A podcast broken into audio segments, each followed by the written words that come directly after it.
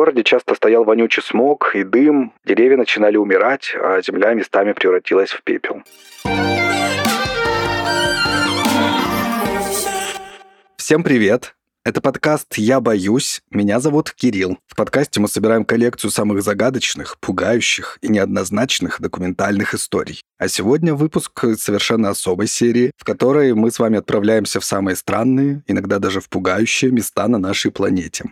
Если вы к нам только что присоединились и думаете, что это подкаст про какие-то страшилки, не думайте так. Мы на самом деле про таинственное, про интересное, про всякое документальное. А страшилками мы делимся только на Хэллоуин. Если вы такое любите, тоже можете послушать. Так что отриньте всякие страхи. Еще лучше будет, если вы послушаете и другие выпуски, большие, где нас четверо. Это тоже совершенно особая атмосфера.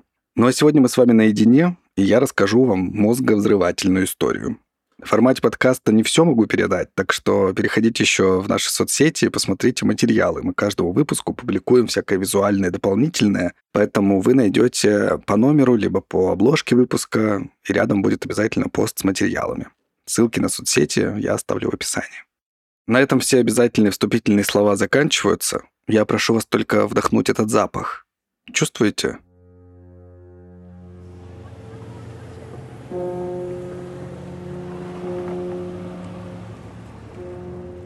Мы с вами оказались на улице типичного американского городка в Пенсильвании.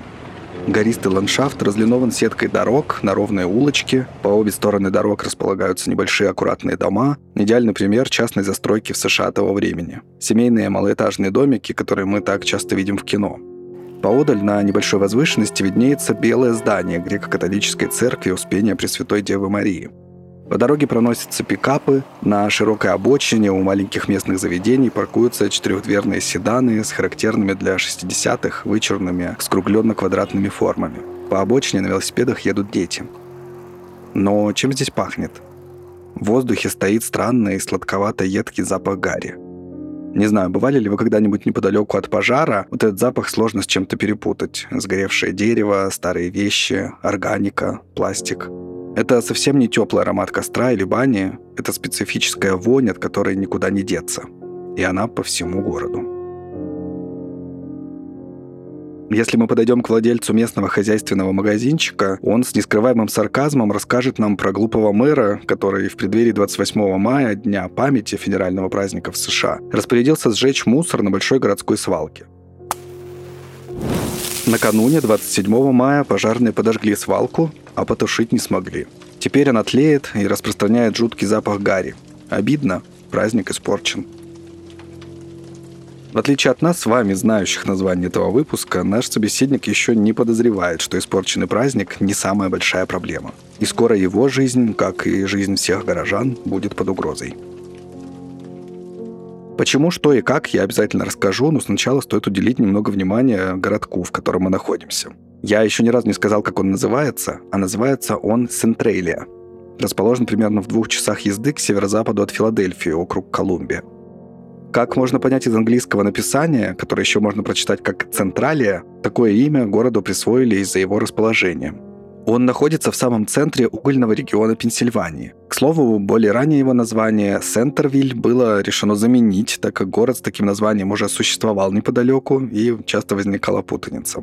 Вообще поселение здесь возникло в середине 19 века. Примерно в 1841 году стало понятно, что в штате Пенсильвания есть огромные залежи угля. И не простого какого-нибудь угля, а антрацита, самой дорогой и ценной породы. Естественно, там, где ресурс, в рыночной экономике найдутся и те, кто захочет им воспользоваться. Но еще плюс это период бурной индустриализации в США, развития железных дорог, энергетики. В общем, в Пенсильвании повсюду начинают образовываться вот такие сначала небольшие, а потом большие поселения, основой экономики которых была добыча угля. В 1854 году горный инженер Александр Риа по заказу Locust Mountain Coal and Iron Company приезжает в эту местность и, разбив землю на участке, начинает проектировать улицы. Он же по факту становится первым, скажем так, градоначальником, хотя статус города Сентрелия обретет только через 12 лет после этого, в 1866 году. Любом случае, городок активно растет. Сначала уголь начинают добывать открытым способом, оборудуются два карьера. Понятно, что распромышленность растет, туда приезжают в поисках работы и шахтеры, и их семьи, появляется всякая базовая инфраструктура. Несмотря на тяжелейшие условия труда, а тогда на добыче угля были жуткие условия, я думаю, вы можете себе представить, городок бурно растет, население счастливо, потому что для всех открываются новые возможности.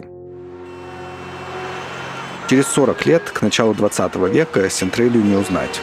Здесь проживает уже почти 3000 человек. Вокруг города 5 карьеров для добычи угля. Растет и количество подземных шахт, чтобы добывать антрацит было удобнее. Из-за особенностей местности эти шахты неглубокие, особых средств механизации они не требуют, и как только истощалась одна такая штольня, штольня — это такие прямые линейные шахты с одним выходом на поверхность. Если она истощалась, ее просто закрывали и рядом оборудовали новую.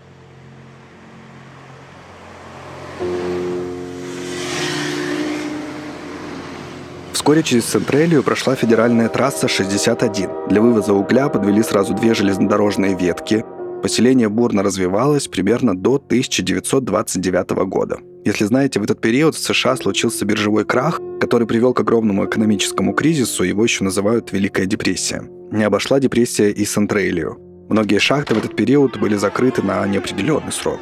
Некоторые шахтеры продолжали добывать уголь нелегально, чтобы прокормить как-то семью, но многие стали уезжать. Городок начал приходить в упадок, и, судя по архивным записям, к 1960 году здесь проживало примерно 1435 человек. Великая депрессия миновала, и горнодобывающие компании изо всех сил старались вернуть прежнюю прибыль, так что дела в Сентреле, в принципе, шли более-менее нормально. Но теперь к пожару. Как мы уже знаем, он произошел 27 мая 1962 года на мусорном полигоне, который представлял собой яму глубиной 15 метров. Свалка располагалась недалеко от старого кладбища и находилась на территории одной из самых старых заброшенных шахт. Когда мусор прогорел, пожарные залили все это водой, город продолжил подготовку ко Дню памяти, но, как оказалось позже, огонь не потух. Тлеющий мусор загорелся вновь и дошел до забитой мусором старой шахты. По ней, как подозревают эксперты, он начал спускаться вниз. Теперь весь город чувствовал жуткий запах гари. Горожане и местные власти напряглись. Силы пожарных были брошены на тушение, но ни через день, ни через неделю потушить огонь не получилось. Забеспокоившись из-за непрекращающегося пожара, через пару дней местные промышленники передали информацию в Министерство горнодобывающей промышленности, DMMI, Беспокойство было не праздным, ведь горение вызывает выделение угарного газа, а поскольку никто не понимал, на какую глубину распространяется пожар, нужно было понять, не угрожает ли он горожанам, а главное, шахтерам из ближайших штолен. Для замеров уровня угарного газа с соседней шахты, расположенной в горе Кармель, было доставлено специальное оборудование. Также в министерстве предложили вариант устранения инцидента. Муниципалитету предлагалось выкопать тлеющий мусор специальными паровыми лопатами – Вообще, вместе с министерством были разработаны и частично выполнены три плана по ликвидации последствий возгорания. Первая операция, стоимость которой DMMI оценила в 22 тысячи долларов, проводилась сразу после происшествия. Тогда было выкопано около 44 кубометров тлеющего мусора. Однако отсутствие геологической разведки и ошибки в технологии работ только усугубили ситуацию. Через неделю после начала тушения, когда начались раскопки, городские службы обнаружили, что горящая мусорная масса уходит в глубокую яму шириной примерно 4,6 метра. Ее стали раскапывать, и получилось, что попутно открыли кислороду новые пути для доступа в нижние слои. Так подземное пламя усилилось и распространилось на подземные шахты. Уже к 9 августа, то есть через два месяца после начала пожара, из-за превышающего допустимое значение уровня угарного газа в Сентрелии были закрыты все действующие шахты. Всего их на тот момент было 14 штук. Вторая операция предполагала заливку участка составом из измельченных пород и воды. Этот план был осуществлен только наполовину – Начавшиеся в октябре 1962 года сильные заморозки помешали работе городского водопровода. По нему вода поступала в специальные скважины, которые бурили на расстоянии 6 метров друг от друга. Но в какой-то момент вода просто перемерзла. Третий план провалился совсем. В 1963 году власти обратились за помощью к Управлению по безопасности и охране труда на шахтах. Инженеры управления разработали отличный план. Они предложили прорыть специальную траншею, которая должна была предотвратить распространение огня, и вскрыть горящие участки, чтобы их было проще потушить. Одна проблема. Стоимость такого проекта была 4,5 миллиона долларов. Я просто скажу, что вся Центрелия, все здания, магазины, церкви, школы, участки, вот это вот все оценивалось в 500 тысяч долларов. У города просто не было таких средств. 4,5 миллиона долларов или 500 тысяч долларов. Пожар продолжили тушить своими силами, но очаги обнаруживали то здесь, то там постоянно. Есть данные, что в период с 1962 по 1982 год, то есть за 20 лет, различные правительственные учреждения потратили порядка 7 миллионов долларов на борьбу с пожаром. Проемы заделывали, рыли траншеи, набивали шахты негорючей золой, песком и щебнем, но ничего не помогало. Тем временем необратимые изменения стали заметны всем. В Сентрелии начала бугриться земля, появлялись странные провалы, из которых валил дым. В других местах на земле неожиданно вырывались клубы пара. Я процитирую местного жителя, 70-летнего Эда Фуллера, с которым в 2015 году поговорил журналист и писатель Энтони Тайль. Вообще получается, что тогда сейчас Фуллеру 78 лет, если он жив. К этому моменту происходящее становилось все труднее игнорировать. У жителей города были постоянные головные боли и тошнота от дыма, а огонь приближался к их домам. В огородах в земле сгорали овощи, в подвалах было настолько тепло, что от обогревателей можно было отказаться. Вообще многие рассказывали, что зимой на половине городских участков не лежал снег, он просто таял. И есть история о том, что в теплицах земля нагревалась настолько, что люди выращивали овощи круглый год. Еще одну цитату из Фуллера вам зачитаю. В 1969 году правительство решило построить барьер из золы, чтобы изолировать огонь. По всему городу были пробурены скважины для мониторинга подземной температуры, были установлены детекторы углекислого газа. Именно тогда люди начали уезжать. Вообще, на самом деле, несмотря на опасность, на постоянный запах гари, на другие неудобства, процент уезжающих был не так уж и высок. Да, перспектив не видели молодые жители города, они уезжали учиться в более крупные города. Часть богатых семей тоже предпочла переезд. Но вообще-то большая часть горожан оставались в Центрелии. Надеялись, что хоть какие-то меры, которые демонстрировали в администрации города, принесут успех. Не может же пожар длиться вечно. Да и, честно говоря, мало у кого было достаточно средств, чтобы просто покинуть город и начать жизнь заново. Шахты продолжали дымить, а горожане на протяжении десятилетия старательно делали вид, что ничего не происходит. Мне сразу вспоминается заезженная уже притча о лягушке в кастрюле с водой, которую нагревают постепенно, и она сама не замечает, как сварилась. В общем-то, постепенно разговоров о пожаре становилось все меньше. Мэрия отчитывалась, что продолжают работы по тушению. Пожарные часто приезжали на место к самым очевидным источникам огня и дыма, выливали всю воду, которая на тот момент у них была, и уезжали. В городе часто стоял вонючий смог и дым. О том, что Сентрелия находится на грани катастрофы, узнали случайно в 1979 году. Владелец заправочной станции Джон Кодингтон решил проверить уровень бензина в подземных резервуарах. Он опустил внутрь щуп, а когда достал его, щуп показался ему очень уж горячим. Из любопытства Джон проверил температуру, и термометр показал почти 80 градусов Цельсия. Естественно, после этого он незамедлительно убрал топливо из баков, заправку он в итоге бросил и просто уехал из города. Понятно, что это не могло оставить жителей равнодушными. Они наконец поняли, что живут на крышке кипящего подземного котла. Именно тогда в мэрии были вынуждены признать, что они в силах контролировать ситуацию. Я нашел заметку в газете «Нью-Йорк Таймс» от 7 февраля 1986 года. Крохотную я ее зачитаю. Жизнь в Синтрейле необычайно вредна для здоровья, показало опубликованное сегодня исследование. Шестимесячное исследование, проведенное в 1984 году медицинским центром Милтона С. Херше при Пенсильванском государственном университете, показало, что жители Синтрелии страдают от проблем со здоровьем, включая респираторные и желудочно-кишечные заболевания, гипертонию, депрессию и тревогу, чаще, чем жители Марион Хайтс, угольного городка неподалеку. Доктор Зигфрид Штройферт, профессор поведенческих наук, руководивший исследованием, заявил, что проблемы со здоровьем могли быть вызваны дымом, выделяемым огнем, стрессом или комбинацией того и другого. В это время в городе все еще оставалось приблизительно тысяча человек. В 1981 году в Сентрелии произошел инцидент, который вывел проблему уже на федеральный уровень. На заднем дворе семейного дома едва не погиб 12-летний парень, тот Домбровский.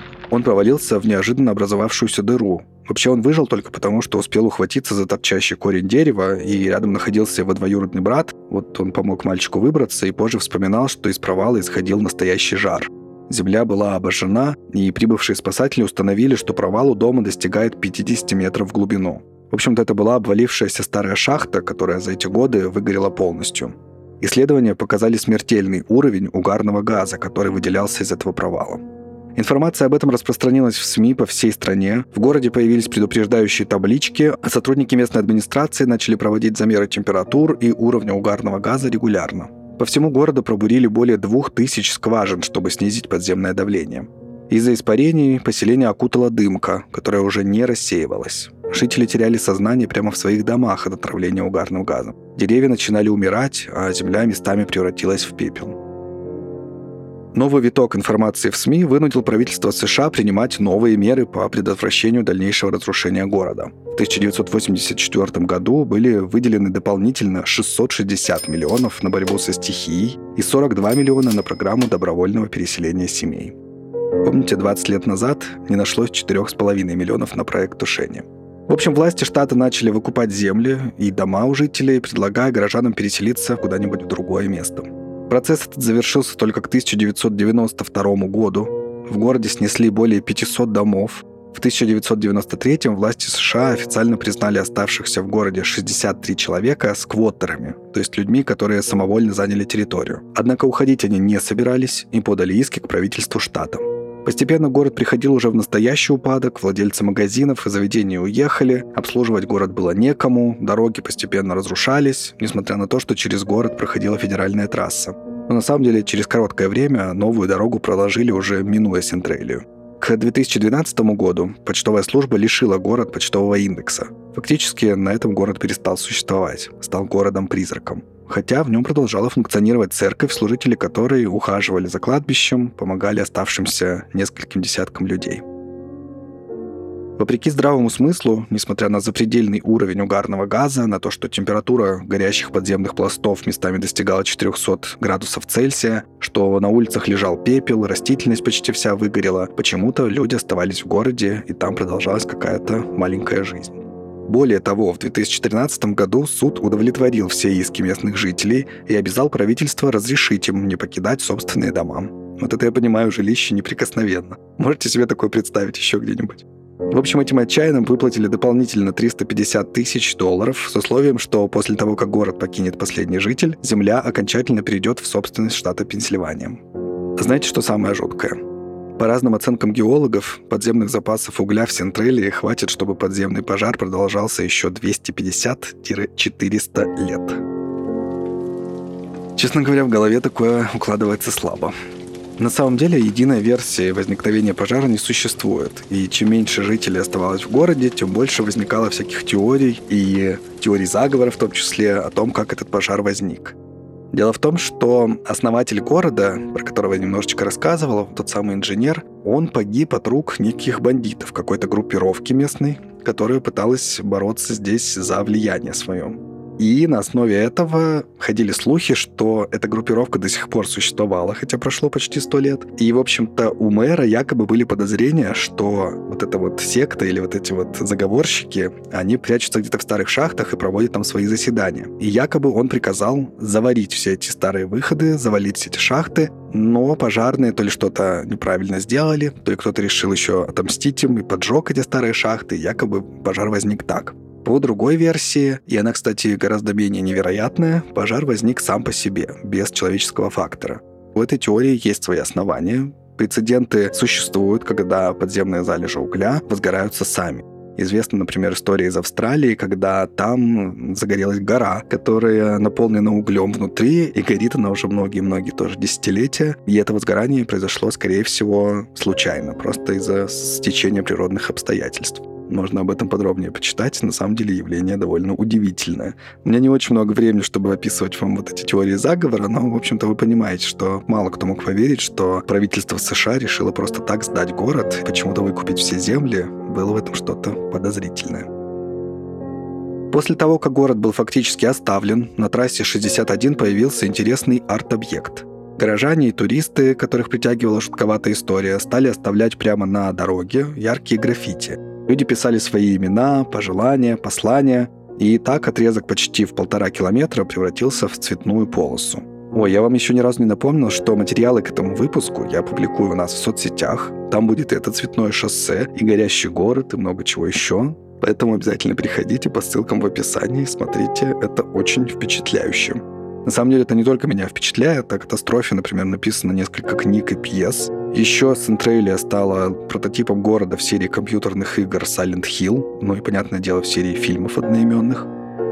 Как ни странно, новая волна интереса к горящему городу-призраку возникла во время пандемии коронавируса. Видимо, считая, что это местечко будет отличным местом уединения, в Синтрелию поехали американские туристы с разных концов страны. Явление было настолько массовым, что властям штата даже приходилось разъяснять людям, что дышать угарным газом опасно для их легких, и что на территории города могут возникать обвалы буквально в любом месте. В итоге полуразрушенную трассу в город решили засыпать землей, также землей засыпали все граффити, потому что многие ехали в этот город как раз, чтобы с ними сфотографироваться. И это вызвало даже небольшие возмущения общественности, которая посчитала граффити-шоссе настоящим объектом искусства, таким памятником стихии, которая победила людей и уничтожила жизнь в этом поселении на многие века, а может быть и навсегда. У этого городка есть любительский сайт-форум, я нашел там такую запись от 2 января 2017 года. Синтрелия потеряла еще одного жителя, в результате чего общая численность населения составляет менее пяти человек. Осенью 2016 года Кэти Уомер переехала из района. Теперь ее дом стал собственностью штата Пенсильвания и, как многие другие здания города, будет снесен. В течение многих лет семья Уомеров, включая Кэти, ее родителей, Карла и Хелен, жила в конце Вуд-стрит. Они были важными фигурами в обществе Сент-Рейлии. Хелен Уомер была одной из первых активисток, призывавших чиновников штата и федерального правительства принять меры. Карл Уомер стал последним официальным мэром города. Когда другие жители приняли предложение о переселении, Уомеры удержали свой дом. Они сражались и остались. Хелен скончалась в 2001 году, Карл в 2014 году. Кэти оставалась в этом районе до 2016 года, но теперь уехала и она. К слову, на портале до сих пор размещаются объявления для волонтеров. Активисты проводят субботники на территории города, поддерживают местную церковь и пятерых оставшихся жителей, сажают яблоневые деревья. Не знаю, честно говоря, зачем. Иногда мне вообще сложно понять парадоксальный и несгибаемый характер человеческого существа. Но, возможно, именно он и позволил нам, как виду, дожить до 2023 года. Посмотрим, что будет дальше.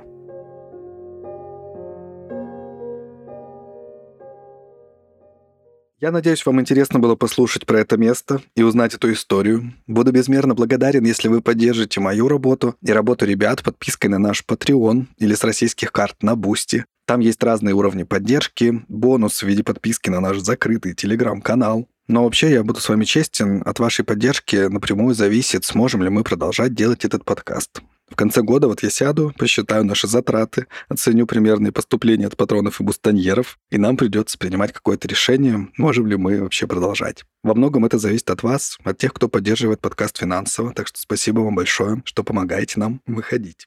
Не меньше мы смотрим на нашу цель. Это 500 отзывов в Apple подкастах. Не такая уж и большая цифра. Спасибо тем, кто уже написал свой отзыв. Мы их все читаем. Это просто супер, очень тепло. Сердечко, что называется. Если вы этого еще не сделали, обязательно зайдите на страницу подкаста в приложении. Пролистайте вниз. И вы увидите там специальную кнопочку, благодаря которой можно оставить нам отзыв. В конце года мы тоже будем смотреть на количество и надеемся, что цели мы свои достигнем. Вот, спасибо большое, что вы были сегодня со мной. Услышимся через неделю. Пока.